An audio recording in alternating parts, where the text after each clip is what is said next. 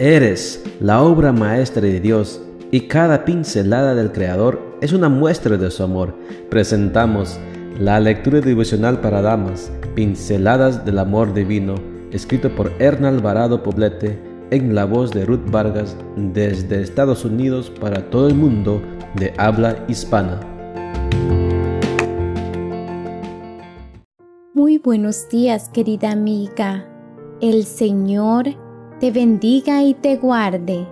Hoy es miércoles 22 de septiembre. El título de la matutina para hoy es Hablando se entiende la gente, la comunicación con los hijos.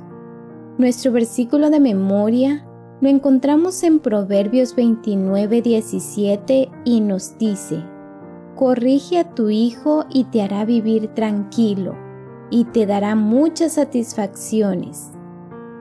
El reclamo más frecuente de los niños que he atendido en terapia es que sus padres no le prestan atención ni conversan con ellos.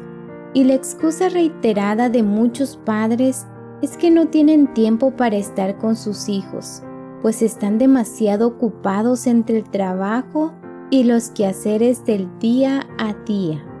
En un estudio llevado a cabo en los Estados Unidos con menores de entre 12 y 18 años de edad y de diferentes nacionalidades, entre los que se encontraban asiáticos, europeos, latinos y norteamericanos, se les formulaba esta pregunta.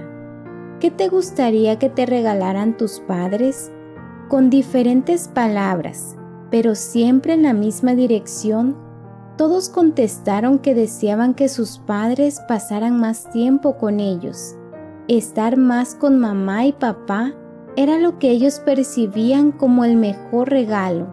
La respuesta más común fue, Quiero pasar tiempo con mis padres jugando y conversando. Quiero que hagamos cosas juntos, que me acompañen a los eventos importantes, que conozcan a mis amigos. Qué petición tan significativa. ¿Será que nuestros hijos tienen esa misma petición en su corazón y todavía no nos las han expresado? La comunicación familiar franca y honesta es pues una necesidad básica.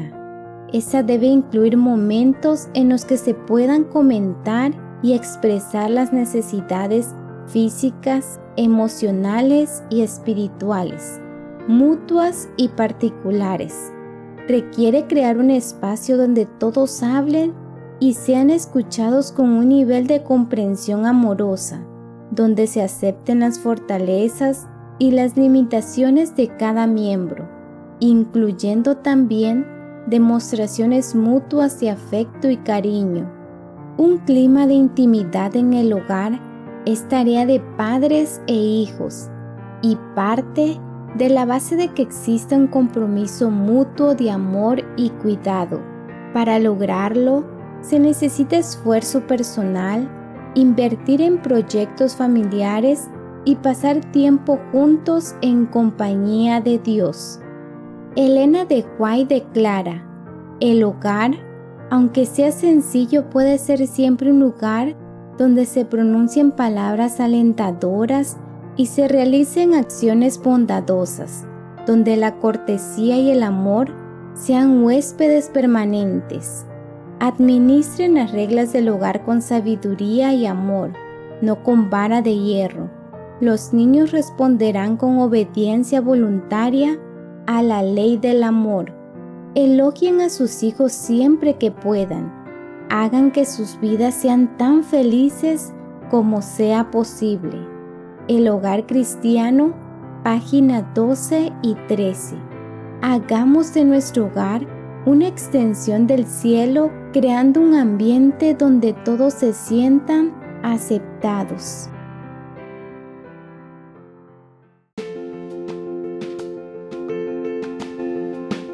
Les esperamos el día de mañana para seguir nutriéndonos espiritualmente. Bendecido día.